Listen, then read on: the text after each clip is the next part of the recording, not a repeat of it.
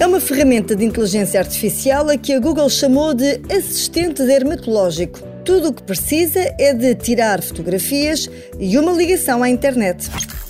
Esta ferramenta vai pedir que tire três fotografias de ângulos diferentes à zona do cabelo, unhas ou pele que por alguma razão o preocupam.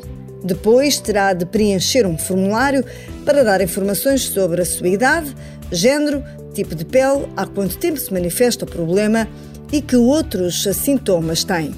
A ferramenta depois analisa os dados que deu e compara com informações sobre 288 problemas de pele possíveis e dá-lhe uma lista do que pode ser o seu. Claro que a Google avisa que isto não substitui uma ida ao médico e avisam até que, em alguns países, por exemplo nos Estados Unidos, esta ferramenta ainda não foi autorizada. O projeto está a ser desenvolvido há três anos e segue a mesma linha de outras ferramentas vocacionadas para a área da saúde já desenvolvidas pela Google.